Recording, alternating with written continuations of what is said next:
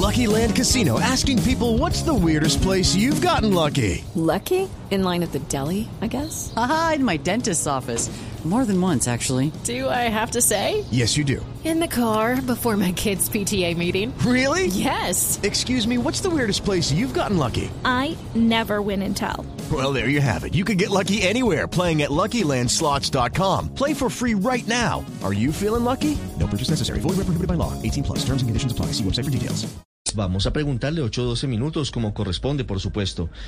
Además de esto, hay que recordar que en su momento, como nos decía Oriana, sale el general eh, Barrero luego de la revelación de unas conversaciones con el coronel Robinson González del Río, que ahora está detenido por este mismo escándalo.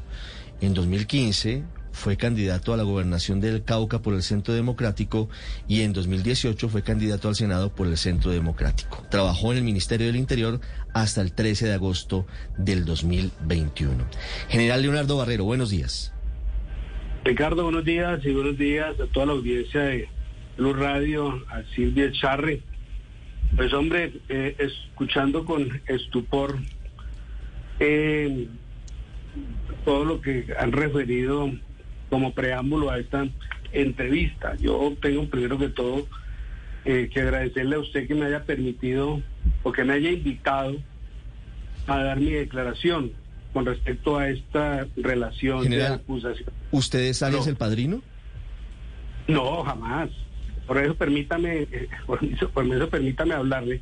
Estas acusaciones en contra mía, eh, primero porque pues yo fui un soldado, o sigo siendo un soldado, uno jamás abandona el amor por la institución. Durante 40 años, entré al ejército de 40, de 14 años, tuve toda una vida eh, al servicio de la patria y a uno como soldado le pueden quitar las glorias, pero jamás le pueden quitar el honor.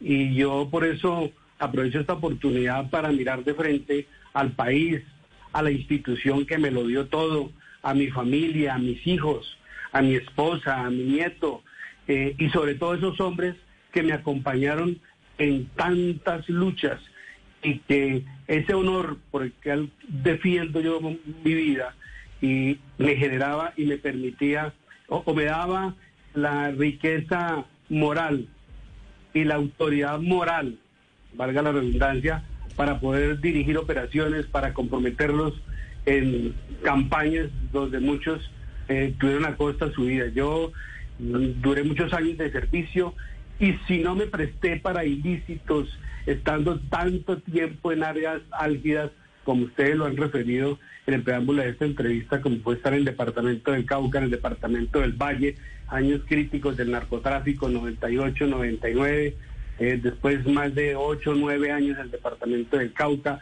en el departamento del Caquetá, Putumayo, Amazonas, eh, pues el mejor referente para uno eh, son los subalternos, es la población eh, civil.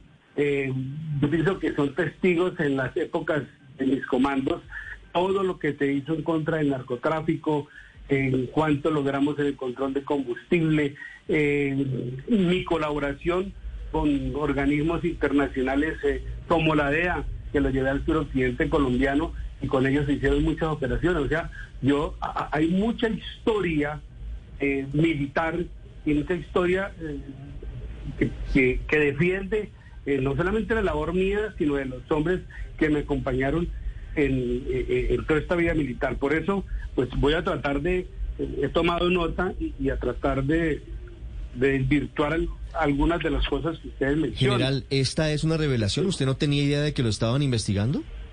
No, yo no tenía de- absolutamente nada.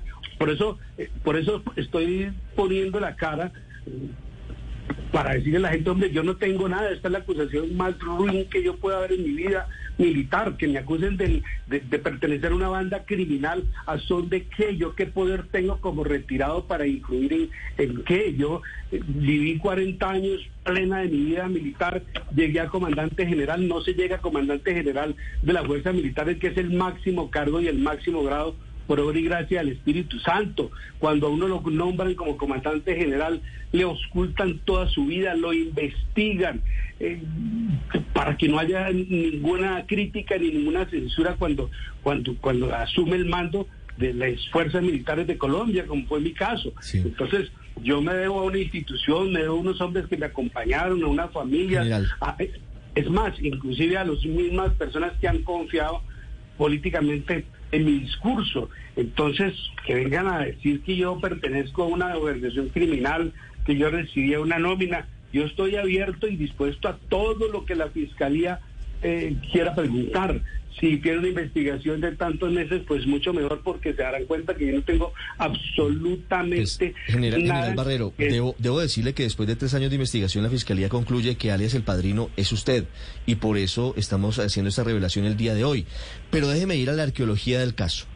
¿De dónde viene su relación tan cercana con el coronel Robinson González del Río? Porque las interceptaciones del 2013, que al final parecieran ser el punto de partida de su baja, de su retiro de, la, de las fuerzas militares, muestran primero una gran familiaridad. Segundo, usted termina recomendando que se alíen como una mafia los militares investigados por falsos positivos para denunciar a los fiscales.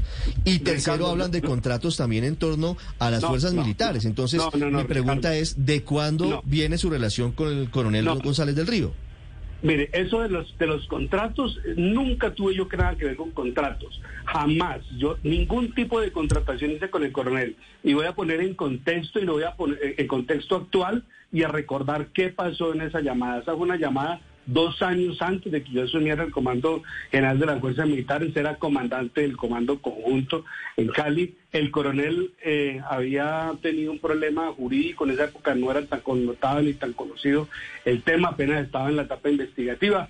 Me llama y me cuenta, eh, palabras más, palabras menos, que estaba en libertad porque había podido demostrar que había un fiscal que no había actuado eh, correctamente, que, había habido una irregularidad en los procedimientos judiciales y entonces pues yo le de alguna manera le creo que utilizo palabras impropias y digo, bueno, pues ese tipo de cosas toca eh, denunciarlas, toca denunciarlas porque no puede seguir existiendo eh, eh, ese tipo de, actuaciones, que lo ut- utilicé palabras oeces que fueron censuradas y entendidas como, como una afrenta a la justicia, eso es una cosa, pero yo no tenía ningún tipo de relación cercana con el coronel. Él no estuvo en la misma jurisdicción, pero no bajo mi mando directo. Yo no estuve implicado en ningún tema de falsos positivos con él. Sí. Eh, no hay absolutamente nada. Ahora, está detenido, pues pregúntenle a él cuál ha sido mi vinculación y qué tipo de relación tengo. Es que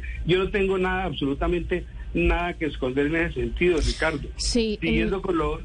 Aló. Sí, general Barrero, no, le iba a preguntar justamente, mire, esta es una organización que estaba interceptada hace más de tres años em, por parte de la Fiscalía. Ellos en esas conversaciones, sin posar, porque no sabía que estaban interceptados, estaban hablando con naturalidad sobre usted. Mm, porque supuestamente usted era el enlace de esa organización de alias Matamba en el ejército. Hablaban de usted como el hombre que ayudaba a las operaciones en contra de alias Sábalo, el rival de alias Matamba. Usted, de alguna manera, que conoce al coronel en retiro Robinson González del Río, pues ¿por qué cree entonces que lo estaba mencionando? ¿Con qué finalidad? le- él, si es así como usted lo está planteando, él quería quedar bien con sus, con sus jefes allá o con las personas que interactuaban desde el punto de vista delincuencial.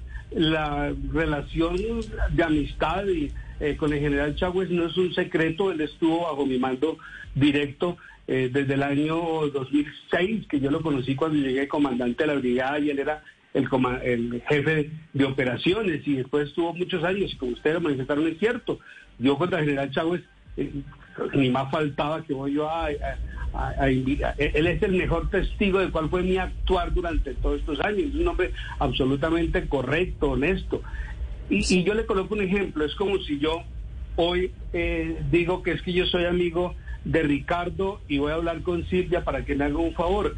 Eh, Yo puedo decir eso y a ustedes y ustedes y, y no y ustedes no son responsables de lo que yo estoy diciendo. Es el mismo caso de lo que está diciendo el coronel Robinson. Claro. Que él va y dice algo o, o- o menciona algo o escribe algo en el cual relaciona al general Chávez y, y a mí, pues ahí están los pro- toda la investiga la- los procesos de la fiscalía para que eh, lleguen hasta las últimas consecuencias. Claro. Ahora, yo cómo voy a poder inferir en una operación, cómo voy a poder intervenir en operaciones y estoy retirado hace ocho años, ocho años. Los comandantes militares, y, y esto es algo que la, que la, la, comunidad lo conozca, son supremamente celosos con el mando, ya el que mandó, mandó, y el que se fue, se fue, uno conserva a sus amigos, con algunos, eh, con otros sí, con otros no, más cercanos, pero cada cual es rey en su, en su cuento, y yo cuál capacidad iba a tener para influir, ahora como mencionan que supuestamente soy yo el padrino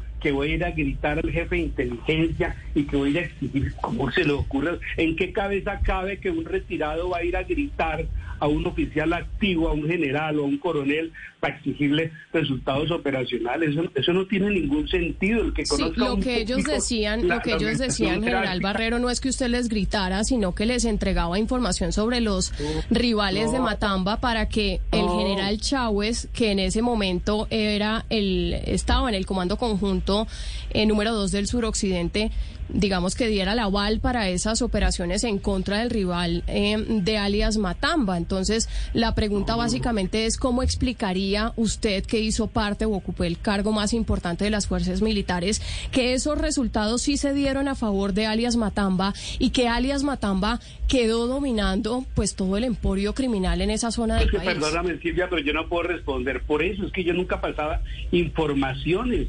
Yo no era informante del ejército, yo era un oficial retirado. Trabajaba con el Ministerio del Interior y en algunas ocasiones tenía que ir al Cauca eh, por el tema de derechos humanos, por el tema de líderes sociales, por el tema de la minga, pero yo no tuve ni. Ya cuando me retiré, me retiré lo que le estoy diciendo, pero ya cada comandante maneja sus operaciones. Yo no tenía la posibilidad ni inferir, ni interferir, ni de presionar. Eso es absolutamente salido de, de, de, lo normal. Y cualquier persona que conozca un poquito la institución militar y cómo funciona el tema operacional, sabe que un oficial retirado, por más buen comandante que haya sido, ya el que se fue, se fue. Entonces, sí. a mí sí se me hace pues muy doloroso este episodio y por eso lo hago, lo hablo con el corazón en la mano. Yo puedo mirar a la cara a todo el mundo y decir, hombre, esto es falso, esto es la mayor ofensa a mi honor y a mi dignidad como soldado.